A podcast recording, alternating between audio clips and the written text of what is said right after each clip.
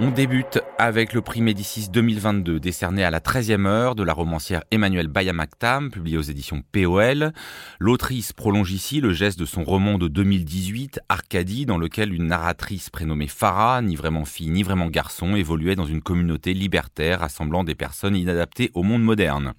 Ici, l'une des narratrices qui est intersexe s'appelle toujours Farah, est désormais âgée de 16 ans, et est la fille de Léni, le fondateur de l'église de la 13e heure, une communauté millénariste, à la fois féministe, queer et animaliste, dans laquelle on récite Nerval, Aragon, Rimbaud, où l'on s'échange des alexandrins lorsque quelqu'un part en voyage, où l'on voudrait consommer de la DMT pour faire des expériences de mort imminente, et où l'on abandonne son nom lors d'une cérémonie de baptême lorsqu'on rejoint la communauté pour se nommer par exemple Spiridon, Jaquette, Kinbot, Théodora, Sharon, Marie Ciboire ou Jouel. Farah enquête, notamment auprès de grands-parents acariâtres, sur sa mère, Int, qui s'avère être aussi son père biologique, et a disparu de sa vie lorsqu'elle était encore bébé avant de recroiser celle-ci lors d'une soirée explosive dans tous les sens du terme. Alors comment êtes-vous entré dans ce monde qui ressemble, Louisa Yousfi, davantage à une communauté des bienheureux qu'à une conjuration des imbéciles, même si euh, le héros, le fondateur de la 13e heure, porte le même nom euh, que euh, le héros du fameux livre de John Kennedy Toole? Alors, je dois dire que ce monde-là, donc c'est un peu un univers de secte. moi, c'est Alors, pas... elle récuse le mot hein, d'emblée, mais... Ouais, je sais, mais bon, en fait, c'est une secte. Ça y ressemble beaucoup. ça y ressemble beaucoup, il y a un gourou, etc. moi, c'est pas ce qui m'a tellement intéressée dans ce livre et j'ai l'impression qu'en fait, c'est pas tellement important finalement. Parce que ça me semblait juste être une espèce de stratégie euh, narrative pour poser un climat qui nous prédispose à accueillir plus de choses qui sortent euh, du sens commun, de la norme et qui donc nous prépare à entrer dans un espace euh, fictionnel où il va être possible d'être trans sans que cela pose euh, un problème pour personne. Parce que c'est ça que moi j'ai trouvé particulièrement réussi dans, le, dans ce livre, c'est qu'il se saisisse en fait de sujets politiques et sociétaux très contemporains, donc à l'occurrence la transidentité, sans tomber dans l'écueil de seulement traiter le sujet, c'est-à-dire de tisser autour de lui un récit qui serait purement instrumental. Il me semble que là, la transidentité, elle est vraiment au service euh, du récit. Et je prends pour exemple le fait que si effectivement tous les grands enjeux euh, du récit engagent cette question, la transidentité des personnages euh, principaux, donc Farah et, Hind, ils ne s'y réduisent jamais et même ils ne se résolvent jamais à cet endroit, les enjeux.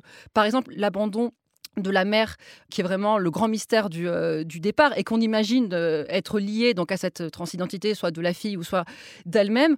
en fait, on apprend que c'est pas du tout le cas, que c'est en fait c'est une histoire, c'est une banale histoire de, passion amoureuse. Ensuite, l'amour fou que Lenny euh, voue à Hind, on s'imagine que cet amour va tournoyer sans cesse autour de cette particularité de Hind, et en fait pas du tout. Dès le départ, on, on, apprend que pour Lenny, en fait, il s'en fiche, que c'est presque pas un sujet pour lui, que ça change rien.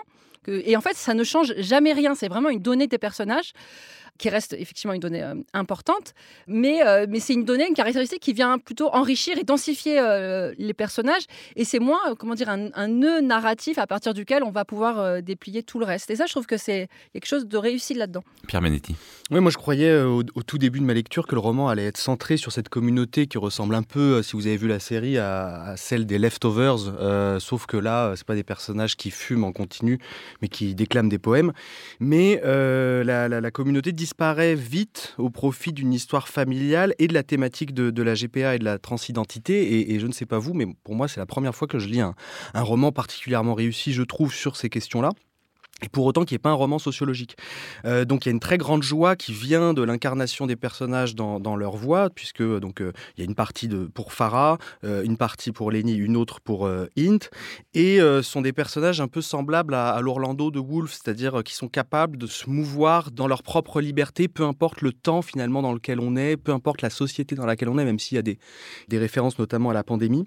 Donc ce sont 400 pages assez emportées. Alors faut prévenir que c'est quand même un roman assez bavard, euh, gourmand j'ai envie de dire, donc avec quelques longueurs parfois, euh, sur une intrigue finalement assez mince. Hein. c'est euh, la recherche en effet, comme tu viens de le dire Louisa, d'une mère et d'un père en, même temps. Et pour moi cette communauté poétique, elle relève plus d'un hommage aux, capacités de la littérature à promouvoir les métamorphoses, à décaler les normes, à mon sens, ça ne va pas assez loin on pourra y revenir après dans la, dans la discussion. Donc je pense que c'est en effet un univers général où le changement d'identité est possible. Non, mais c'est vrai que le, le fait qu'on retrouve avec Farah et avec la communauté des, un peu le dispositif de Arcadie qui était vraiment pour le coup centré sur la communauté et peut-être une fausse piste en cette occurrence. Mais alors si on est effectivement dans un, un univers où il y a des personnages intersexes, transsexuels, transidentités, fluides, comme on veut, est-ce que l'écriture reste un peu trop straight euh, Lisa c'est exactement mon problème. C'est-à-dire que c'est un livre qui mm, met en avant sa fantaisie et qui est réel, euh, qui peut être euh, très drôle à beaucoup d'égards, alors que l'histoire pourrait être aussi une histoire tragique. Hein. Donc un, un, livre qui met en avant sa fantaisie, qui proclame tant mieux si c'est inventé, peu plausible et extravagant, dit un des personnages, et en même temps euh, cette histoire euh, très plaisante à lire, euh, qui met en avant la fluidité, la fluidité dans les genres, la fluidité dans les sexualités, ce qui est tout à fait convaincant, ce qui est montré de façon très, très juste et très tendre, donc qui défend un message assez complexe sur le fond mais sous une forme qui est volontairement d'ailleurs, je pense, non complexe, voire euh, simplificatrice. Et ça me laisse complètement perplexe. Moi, j'ai eu le sentiment de lire un, livre pour enfants. Enfin, un livre pour adultes ou pour euh, jeunes gens, enfin young adults, comme on, comme on fait certains livres pour enfants, pas ceux que j'aime, je le précise. C'est-à-dire des livres qui emballent une idée centrale dans une fiction pas trop compliquée. Par exemple, il faut faire pipi sur le pot, c'est normal d'être jaloux de son petit frère, tout ça tous ces livres qui ne déplacent rien, qui visent au contraire à conforter des idées centrales. Bah peut-être qu'il faut déjà alors entendre un peu cette langue et c'est vous qui vous en chargez, Louisa Yousfi. Donc c'est un passage euh, qui se situe vers la fin du roman. Euh, donc c'est Hind qui, qui, est la narratrice et elle évoque un souvenir d'enfance. Ça commence comme ça. Donc des années plus tard, alors que j'ai mon premier boulot et mon premier appart, alors que je découvre les pouvoirs magiques que me confère ma beauté, alors que je découvre aussi et surtout la nuit parisienne qui sera ma patrie beaucoup plus sûrement que n'importe quel pays, on passe la camelle dans la boîte où je feins dédaigneusement de danser, sans doute la version longue avec Safi Boutella, mais peu importe. Instantanément, je suis saisie et transportée dans le passé, cette lointaine soirée algéroise où j'ai été si heureuse. Ce soir-là, non seulement on m'a laissé être une fille, mais j'ai découvert la magie du maquillage et la joie de la danse. Ce soir-là, non seulement on m'a laissé être une fille, mais chaque regard dans le miroir m'a fait entrevoir un avenir possible, une issue, une sortie par le haut. Ce soir-là, non seulement nous avons dansé et chanté, mais j'ai terminé la nuit dans le lit de ma manie, dans sa bonne odeur de savonnette à la lavande, bien serrée contre le tissu élimé de sa nuisette. J'ai senti ses doigts rêches me caresser le visage et j'ai entendu sa voix ronchonner à mes oreilles. Demain, tu te laves, tu te fais le shampoing et on te coupe les cheveux. On prendra la tondeuse d'Omar. Non, je veux les cheveux longs, moi. C'est pour les filles, les cheveux longs, Haboubi. Mais peut-être que je suis une fille. Mais c'est pas possible, ça, Haboubi. Peut-être qu'ils se sont trompés. Qui ça, ils? Les médecins, à l'hôpital? Elle rit, ma manie. Elle rit comme si je venais de lui raconter l'histoire la plus drôle qu'elle ait jamais entendue. Elle avait ce rire, un rire fou, un rire de très jeune fille, qui, quand j'y pense, me serre encore le cœur. Je l'ai aimé comme je l'ai aimé. Ce qu'on entend là, donc c'est un extrait effectivement euh, de la narration euh, de Inde, parce qu'il faut bien dire que le roman est constitué en, de manière tripartite, avec d'abord une narration faite par Farah, une narration de Lenny, le père, et une narration de Inde, qui est à la fois donc la mère et le père biologique. Puis avant que Farah ne reprenne la parole pour les derniers euh, moments euh, du texte, euh, qu'est-ce que ça produit cette structuration, Louisa? Moi, j'ai trouvé vraiment que la, troisième partie, donc celle de In, c'est la partie la plus réussie, donc qui fait office un peu de, de bouquet final, puisqu'elle est présentée donc tout le long comme une énigme, donc, euh, soit comme une mère absente, soit comme une, muse inaccessible, une espèce de beauté baudelairienne, froide et, sublime. Et donc, elle arrive, elle va enfin parler, donc on, l'attend, c'est vraiment préparé pour qu'on l'attende. Et, c'est très risqué, moi, je trouve, de faire ça, parce qu'on est toujours forcément en deçà euh, du mystère et du trouble, on est toujours en deçà de la, la légende qu'on a bâtie autour de vous. Et alors, je trouve qu'effectivement, on est un peu déçu par la vérité toute banale de Hind, qui finalement euh, nous raconte une histoire amoureuse, bon, à laquelle. qui est partie au moment où son bébé naissait uniquement parce qu'elle est tombée amoureuse de quelqu'un d'autre pas. Donc il y a quelque chose qui, qui fait un peu. on se dit bon bah bon, on fait tout ça pour ça. Bon, ok. Euh, mais en revanche, euh, moi j'ai été bouleversée par euh, ces, toute la partie sur ses souvenirs d'enfance passés en Algérie. Et alors j'étais bouleversée, mais avant d'être bouleversée, j'ai aussi été rassurée sur quelque chose parce que bâtir en fait un, un personnage sur sa transidentité, bon c'est déjà quelque chose, mais alors lui faire endosser en plus de cette transidentité une identité arabe, je me suis demandé où elle allait euh, avec ça. Ça faisait un peu le, bingo, quoi. Je, coche toutes les, cases, en fait, bon, bah, du bébé phoque à sauver hein, ou du sujet révolutionnaire euh, fantasmé. Et surtout, du coup, j'avais peur aussi, je dois, l'avouer, que cette identité arabe, elle aille dans le sens de, bon, bah, c'est l'arabe trans qui a fui l'Algérie et ses archaïsmes pour rejoindre le paradigme progressiste et émancipateur euh, de l'Occident, et que donc soit évoqué son passé en Algérie que sous le mode de la violence euh, qui, lui est faite. Et là, en vérité, est-ce que voilà, c'est ce qu'on a pu, je pense, percevoir à travers le, passage que j'ai lu. En fait, au contraire, il y a, ces souvenirs d'enfance, ils sont en Algérie, sont constamment imprégnés d'une immense euh, tendresse et d'une immense beauté qui m'a vraiment fait monter les larmes. Il y avait vraiment quelque chose de très beau. Et alors, euh, ces trois narrations, incarnées par trois personnages, elles sont aussi appuyé sur euh, trois euh, types d'écriture la chanson pour Inde, comme on l'a entendu, euh, la poésie pour le père Léni et le roman pour Farah, qui chacun d'ailleurs s'oppose l'un à l'autre.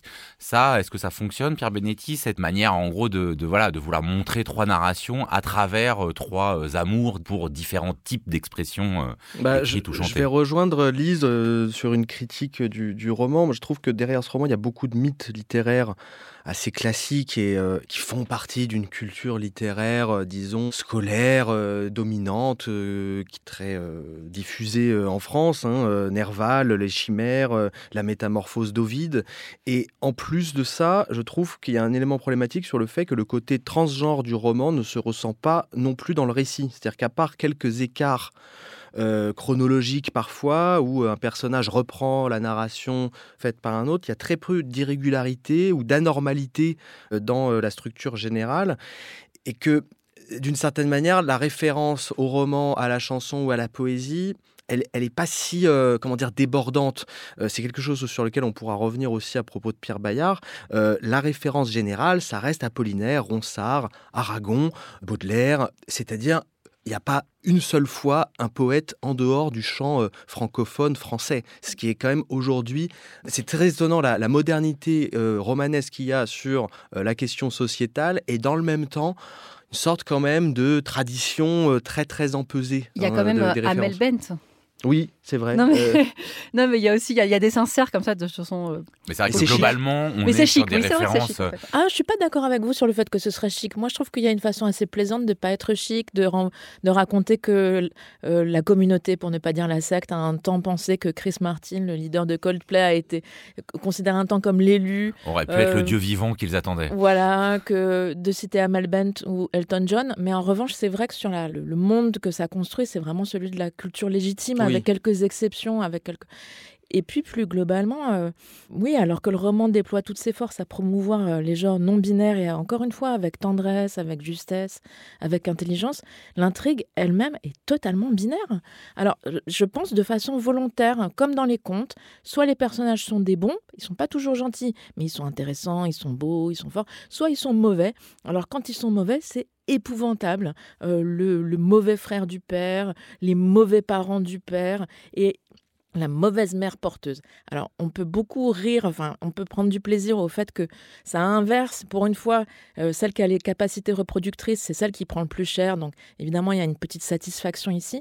Et en même temps, il y a un tellement d'acharnement et c'est tellement dichotomique qu'il y a un moment où je comprends plus pourquoi ça doit être le bah, monde. c'est inscrit dans le, livre lui-même, parce qu'à un moment, Farah dit un roman peut se lire comme un manuel d'instruction. Voilà. On a l'impression que c'est clairement dit. Et moi, j'ai une autre question qui regroupe un peu ça. C'est Qu'est-ce que quand même ça produit à la lecture le fait que le texte soit saturé de références mm. bibliques, euh, d'auteurs, euh, ce que Emmanuel Mactam euh, dit à la fin, hein, et reconnaît, elle met toute la liste des gens, des citations dont elle dit qu'elle les a parfois déformées, mais c'est vrai qu'il y en a plein qu'on reconnaît, mm. sans doute plein qu'on reconnaît pas.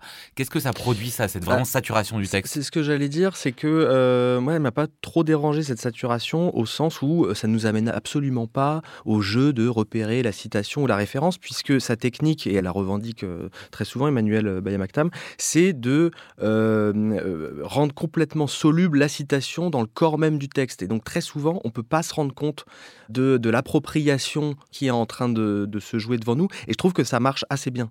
La 13e heure d'Emmanuel Bayamaktam, prix Médicis 2022, c'est publié chez POL. L'esprit critique. Mediapart.